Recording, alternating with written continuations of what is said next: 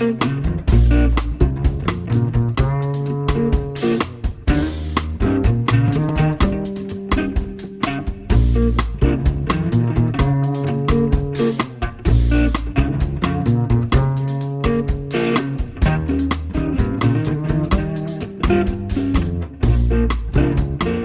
Radio Marca comienza Noches Americanas con Abraham Romero.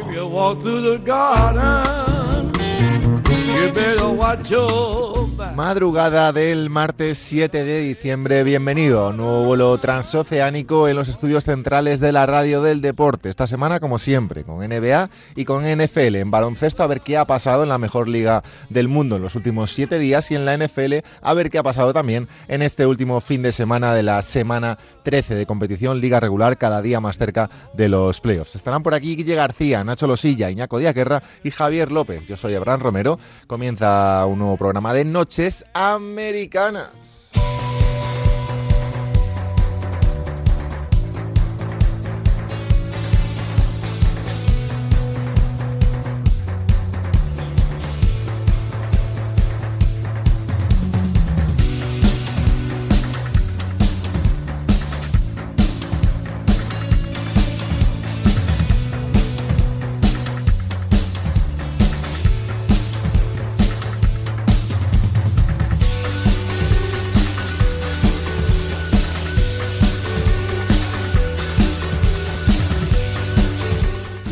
Brooklyn Nets y los Golden State Warriors son los dos mejores equipos en la clasificación, así lo dicen los resultados, de la NBA ahora mismo. Primera semana, ya casi segunda, del mes de diciembre, puente de la Constitución y nuestro amigo Guille García no ha faltado, por supuesto, a su cita con este programa. ¿Qué pasa, Guille? Aquí no entendemos de puentes, tenemos que estar siempre al pie del cañón contigo, Abra. Por supuesto, arroba Willy-marca, que me decías ahora que bueno, que estabas un poquito tocándote el tema hoy y que no habías visto nada de, lo que había pasado en la NBA, así que bueno, eh, preparadísimo, preparadísimo para este programa, como siempre. Siempre. Claro, pero para este programa siempre.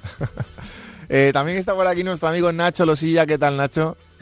¿Qué tal? Muy buenas. Pues eh, pues aquí disfrutando disfrutando del puente, ¿no? Como como decís, eh, la gente por ahí yéndose a sitios eh, y demás y pues nosotros aquí viendo viendo la NBA lo que más nos gusta. ¿A ti te ha tocado currar hoy o no? sí, sí, estoy en ello, o sea que por aquí estamos. Estás en ello todavía, joder. La gente sigue sigue currando la gente a las 2 de la madrugada. Esto es increíble. Esto es increíble. a Nacho lo, lo leéis, ya sabéis, en la web oficial de la NBA en España, en nba.es.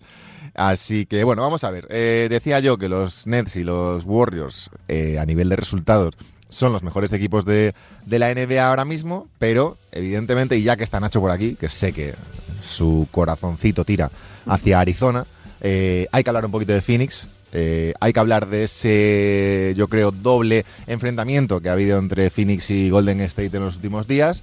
Una victoria para unos, una victoria para otros y qué sensaciones te deja de primeras. Eh, bueno, fin a la racha eh, increíble que tenían los, los Suns, pero eh, yo creo que es verdad que a nivel de resultados, decía yo, que Warriors y Nets por puestos son los mejores, pero también había que meter evidentemente ahí a los Suns, que bueno, se llevaron el partido el miércoles pasado, perdieron el partido del, del viernes, la madrugada del viernes al sábado, eh, pudieron parar a Curry una vez, no lo pudieron hacer dos veces y un poco también pensando, ¿no, Nacho? Eh, de cara a playoffs, que es un poco de lo que va todo esto al final. Sí, va un poquito de, todo eso y eh, también es cierto que el equipo venía en back-to-back la noche anterior a perder contra los Warriors y perder la racha, jugaron en casa contra Detroit, que fue un partido pues más fiesta, ¿no? Pues para conseguir esa racha de victorias y ya luego al día siguiente se veía por un lado a unos Warriors eh, muy motivados, evidentemente, que querían cortar la racha de, de Phoenix.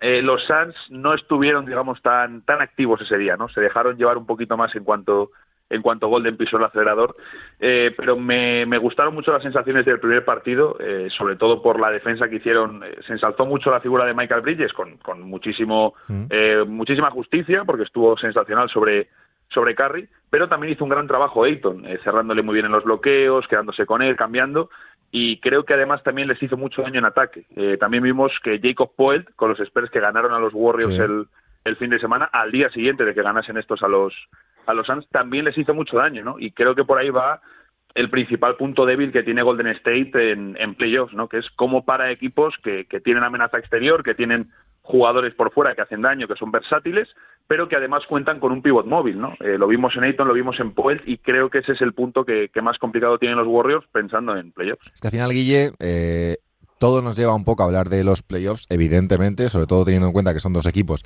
que no van a tener problemas eh, para entrar, por supuesto, y que van a estar peleando, yo creo, por el seed 1 hasta final de temporada. Veremos un poco cómo reaccionan el resto de equipos, a ver si los Lakers dan un paso adelante, pero bueno, en principio, Warriors y Suns, con permiso de los, de los Jazz, que bueno, siempre están ahí de forma eh, intensa y regular pero al final son los dos equipos. Eh, ¿Estás de acuerdo un poco con Nacho en ese puntito débil de los Warriors? E insisto, ¿eh?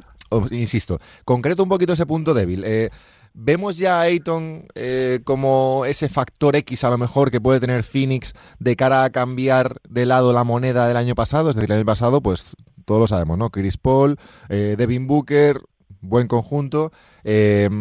Ayton con buenas actuaciones en pero quizás no demasiado regular. Y ahora parece ya, como decía Nacho, que, que sí. ¿Es, ¿Ves tú también a Ayton como ese factor X? Sí, yo creo que poco a poco eh, con Ayton me pasa eh, lo que me, lo que pasa muchas veces con, con esos jugadores que llegan con un gran hype a la NBA, con un, número uno del draft, eh, después de un temporadón en, en Arizona, después de, un, de una marcha en el high school que también le ponían en los focos, entró de forma lenta en la NBA, pero cada temporada da un pasito más en, ese, en esa madurez como jugador eh, y, empieza a ser ese jugador diferencial que, que todo apuntaba, ¿no? Empieza a ser un jugador que marca que marca las diferencias en los dos lados de, de la cancha. Empieza a ser un pivote, como bien apuntaba Nacho, en ataque con más recursos, eh, más alejado del aro, más móvil, que los bloqueos suponen una amenaza constante para los Suns y es un jugador que puede cambiar partidos desde la defensa con un poder de intimidación que ya lo tenía en la universidad tremendo y que poco a poco pues va ganando va ganando confianza en sí mismo eso que creo que es gracias también a la labor de, tener un compañero como Chris Paul al lado y un entrenador como como Williams, ¿no? En el, en el banquillo. Y también, Nacho, que hablamos de esa un poco debilidad de los Warriors, eh, yo creo que ahora mismo para ellos tiene nombres y apellidos. Por un lado, evidentemente, Draymond Green, eh, bueno, que Looney quizás, pero por otro, mm. perdón, eh, por otro, James Wiseman. Un poco a ver cómo evoluciona esa situación también. Sí, totalmente. De hecho, eh, un amigo mío que es muy de los Warriors eh, estaba la semana pasada escribiéndome ahí por, por el doble enfrentamiento, eh, él me decía, no, pero cuando esté Wiseman, eh, Wiseman contiene a Ayton. Bueno, eh, a ver, a ver. todavía le queda ejemplo. mucha, mucha fe es eso, ¿eh? Sí, sí, sí. Tiene, él tiene mucha fe, ¿no? Es muy de los Warriors. Claro. También es momento para que estén ilusionados, ¿no? Yo, por supuesto, yo lo entiendo, ¿no? Eh, pero, pero claro, es que Wiseman, eh, las sensaciones que dejó como rookie, pues sí, muchos destellos en ataque. Creo que era un jugador que eh, al final la mayoría de gente, pues cuando se levantaba entre semana por la mañana a las 7 de la mañana sin poder haber visto el partido, eh, veía un clip de 30 segundos del robo que había hecho, el mate que había hecho, el triple que había hecho y decían, joder, Wiseman, qué pasada de jugador. Eh, pero luego veía los partidos y sufría mucho en defensa, era irregular en ataque, y al final, bueno, es que comenzó la temporada como titular y Steve Kerr le cambia por Kevin Looney porque, porque están sufriendo, ¿no? Entonces, a mí me deja dudas eso. sí que creo que, por ejemplo, contra Lakers, pues Anthony Davis lo pueden contener, porque flotan a Westbrook y, al final va a ser siempre mejor que tiren por fuera a los Lakers a que LeBron y, Davis te hagan el apaño por dentro. Pero contra Jokic, eh, Gobert es un jugador diferente, pero contra ese contra pivots grandes eh, tienen ahí un gran problema. Es, es, curiosa, está curiosa la conferencia oeste, Guille, ahora mismo, porque hablamos mucho de Warriors y Suns, pero es que a partir de ahí la, hay muchas situaciones que yo no entiendo, ¿eh? positivas y negativas. Eh, no entiendo esas cinco victorias seguidas de Memphis, eh, sin Jamorant, cuarto puesto en la conferencia. no entiendo para nada, y de hecho hablamos de eso ya directamente, lo tenía pensado para después, pero ya toca. hay que hablar de Portland. Hay que hablar de Portland. 4-6 en los últimos 10, tres derrotas seguidas eh, 11-14 el balance, décimos un poco en tierra de nadie, en un momento en el que yo creo que están ya Lilar en un punto de no retorno a la hora de tomar, yo creo, una decisión. Es decir, o, le traen ahora una superestrella, como él parece, o bueno, parece que ha pedido, o dicen que ha pedido, o que ha insinuado, o que tal, que es, que es Ben Simmons. Eh, claro, Lillard quiere jugar con Ben Simmons, eso es lo que se dice, en Portland. Pero hablo del punto de no retorno eh, en una situación en la que Lilar o le traes algo o se va. No se va porque además está, está a uñas, ¿no? Ya parece con, con Chauncey Billups, parece que no han, no han encontrado la química eh, adecuada entre entrenador y, estrella y, luego que es un equipo que, que no ha sabido darle eh, ninguna identidad y sobre todo defensiva, por eso también se empieza a hablar de la figura de la figura de Ben Simmons. Eh, Lillard lo que ha pedido eh, en la figura de Ben Simmons no es un no es otra estrella, es otra estrella que además sea capaz de defender. Y eso es algo que Ben Simmons hemos visto que, es capaz de hacer. Eh, yo creo que el Portland pinta muy muy mal esta temporada, no tiene no tiene mucho más eh, recurso que intentar acudir al mercado, poner a, a CJ McCollum en venta para intentar traerse a Ben Simmons y, ver qué pasa con Chauncey Billups, ¿no? Si, si le aguanta el pulso a Damian Lillard y aguanta eh, el pulso de los resultados eh, y, consigue enderezar el rumbo o si finalmente eh, el experimento Billups como primer entrenador en su primera experiencia en la NBA pues termina antes de tiempo. Es que Nacho, entrenador nuevo, vale, de acuerdo, eh, pero yo sigo pensando que es un equipo un poco a la deriva. Decía yo 4 cuatro, de 6 en los, o 4 6 en los últimos 10, pero es que es una victoria en los últimos 7 partidos, perdiendo además contra Sacramento, perdiendo contra Golden State, contra Utah, contra San Antonio, contra Boston y contra Los Ángeles Clippers. Solo han ganado a Detroit, que ahora mismo ganar a Detroit, pues bueno, eh, mm, quiero decir, no eres equipo de playoff por ganar a los Pistons.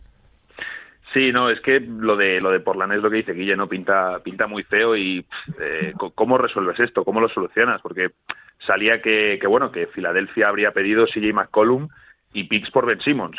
Eh, no me parece un precio alto visto lo que se está comentando, porque McCollum es muy buen jugador, pero tampoco tiene la etiqueta de, de All-Star, nunca ha sido All-Star. Entonces, no me parece un precio elevado, siendo además un equipo Portland que ya es la peor defensa de la, de la competición, que siempre han tenido muchos problemas por ahí y oye, a mí Simmons me encaja mucho en, en Portland. No creo que vayan a tener muchas mejores oportunidades de traer un talento al estar a la liga, que al final sabemos que este tipo de jugadores, te guste más, te guste menos, no están siempre disponibles.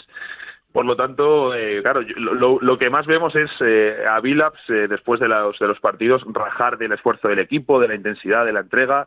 Eh, cuando hace un mes estaban hablando de no retoques en el sistema defensivo que va a funcionar muy bien este año y tal, y al final más de lo mismo. Entonces, al final es o mover a los McCollum, Nurkic y compañía, o mover al, a Lillard, o mover a todos, pero, vamos, no, no parece que quede mucho más claro, bueno, no parece que haya mucho más para Portland. Yo teniendo, o sea, Guille, yo teniendo a Lillard tampoco me volvería loco a reconstruir del todo, quiero decir, creo que el movimiento que, que se pide o que se puede intuir es, eh, bueno, eso que comentabais los dos, de McCollum, de Nurkic quizás, de mejor intentar algo con Norman Powell, bueno, y ahí traer a otra superestrella. Dicho esto, Ben Simmons, ¿encaja con Demian Lillard?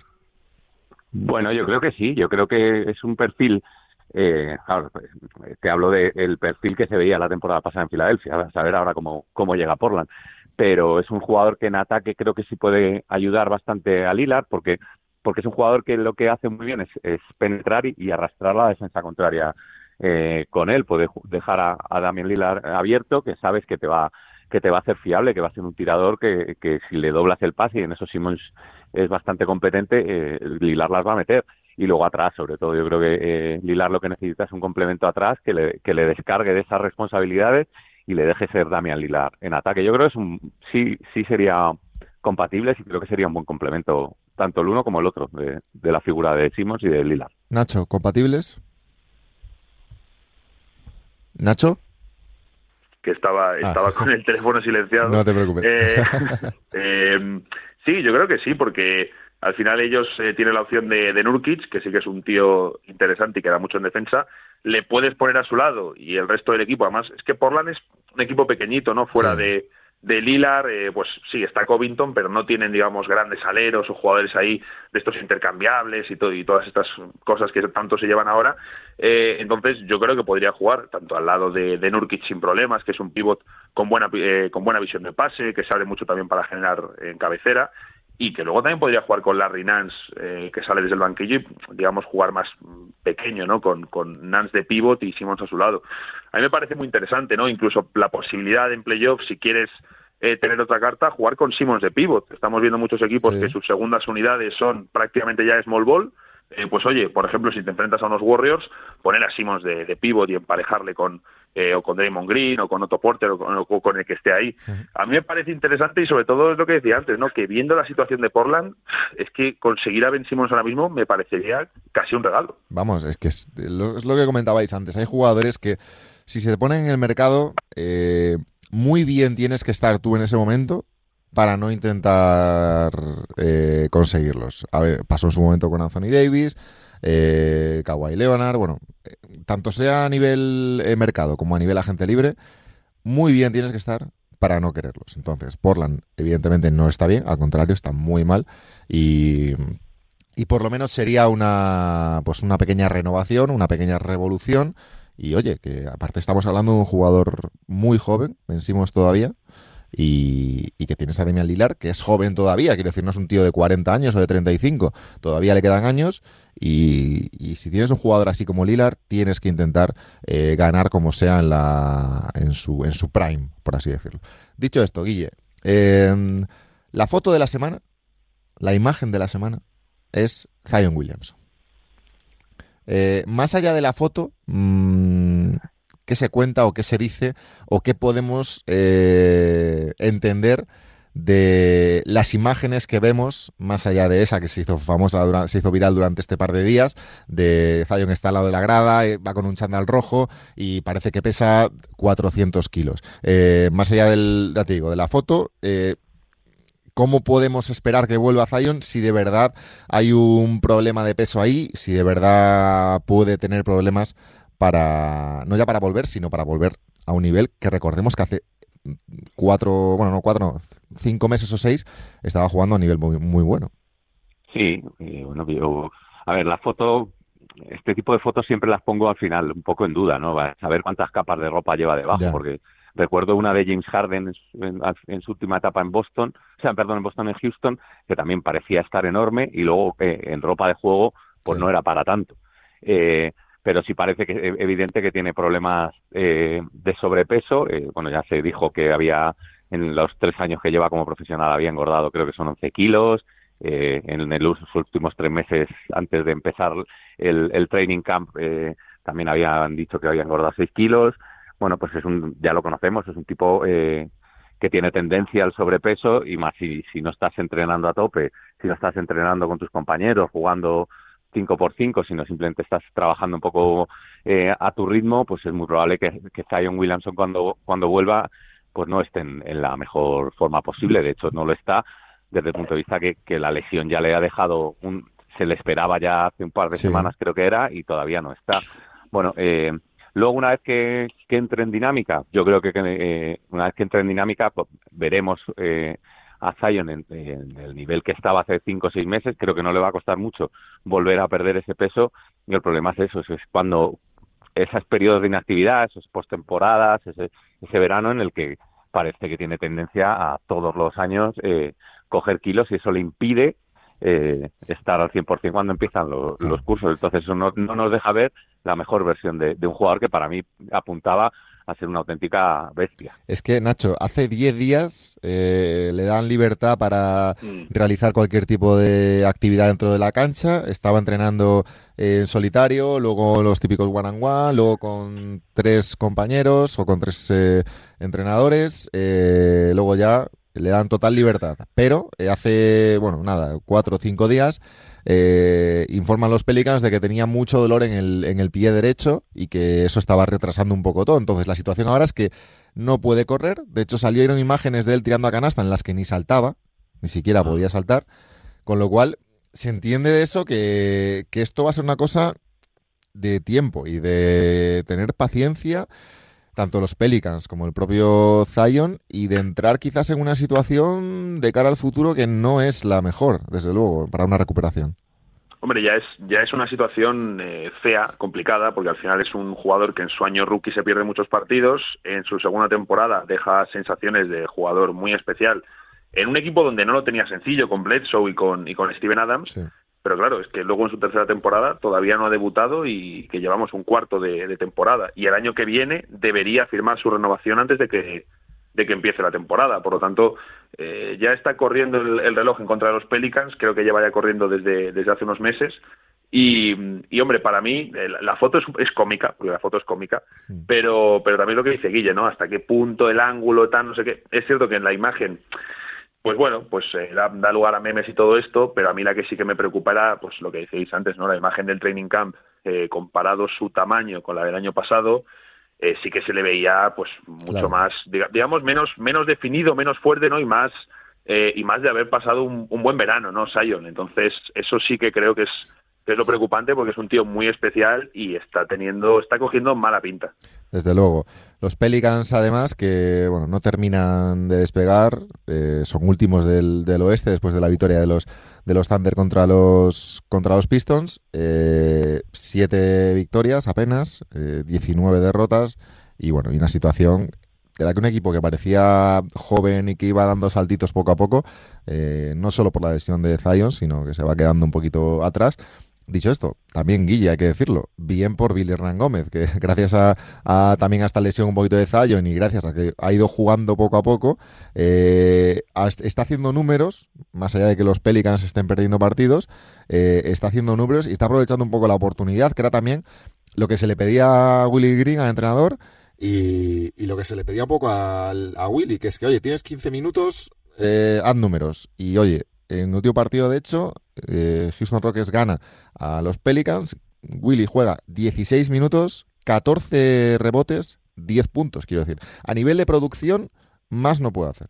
Sí, Milima no puede, no puede hacer en el tiempo que, le dan jugando. A ver si ahora también aprovecha que los Pelicans han mandado a Jackson Hayes, que es el, otro en teoría que le puede discutir el, puerto, el puesto a la G-League, pues a ver si puede seguir aumentando eh, el número de minutos en cancha y, su productividad. Bueno, pues, eh, ya sabemos que los Pelicans eh, van a estar, o en teoría, por cómo va esta temporada, no van a estar peleando por, por los playoffs, pero a ver si poco a poco pues Billy va cogiendo minutos, va cogiendo responsabilidad y, se gana un buen contrato para, para la temporada que viene. Yo creo, Nacho, que estamos en un punto de inflexión en la carrera de Billy, a lo mejor, ¿eh?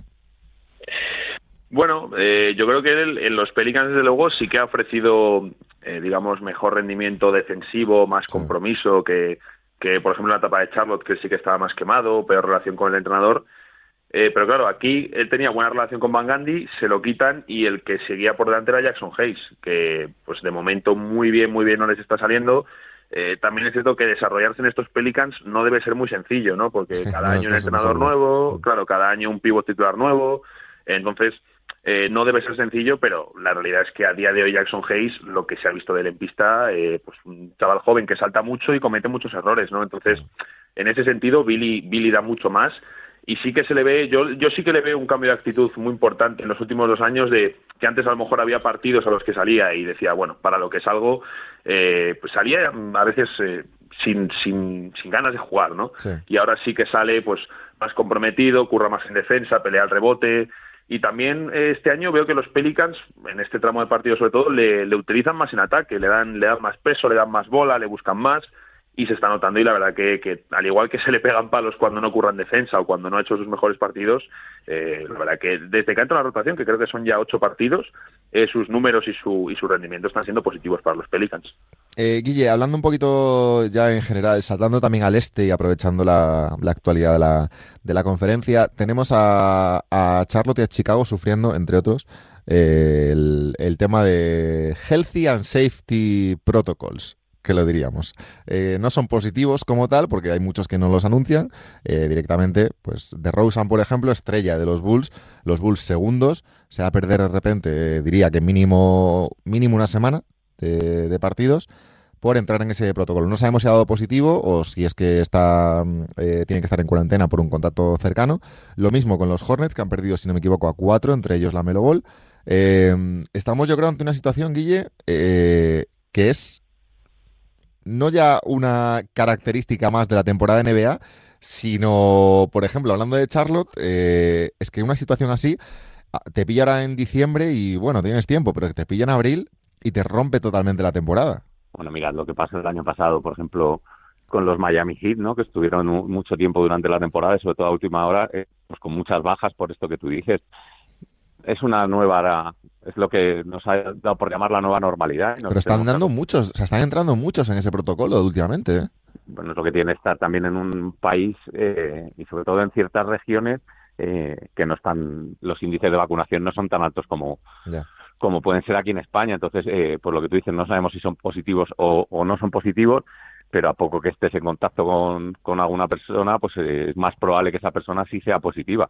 Eh, bueno, pues lo que te digo, que yo creo que tenemos que acostumbrarnos, tanto los espectadores como los periodistas, como los propios jugadores y los equipos, a que a que mientras eh, esta mal, este maldito virus esté entre nosotros, pues vamos a tener episodios de estos eh, que pueden afectar a, nuestra temporada y con esto tendrán que empezar a jugar los equipos a tener cierta profundidad y cierta cintura a la hora de, gestionar las plantillas. Es verdad que, por ejemplo, en el caso de Chicago, eh, creo que lo, lo, van a sufrir por la importancia de Rosen, pero creo que tiene jugadores todavía para, para sobrevivir.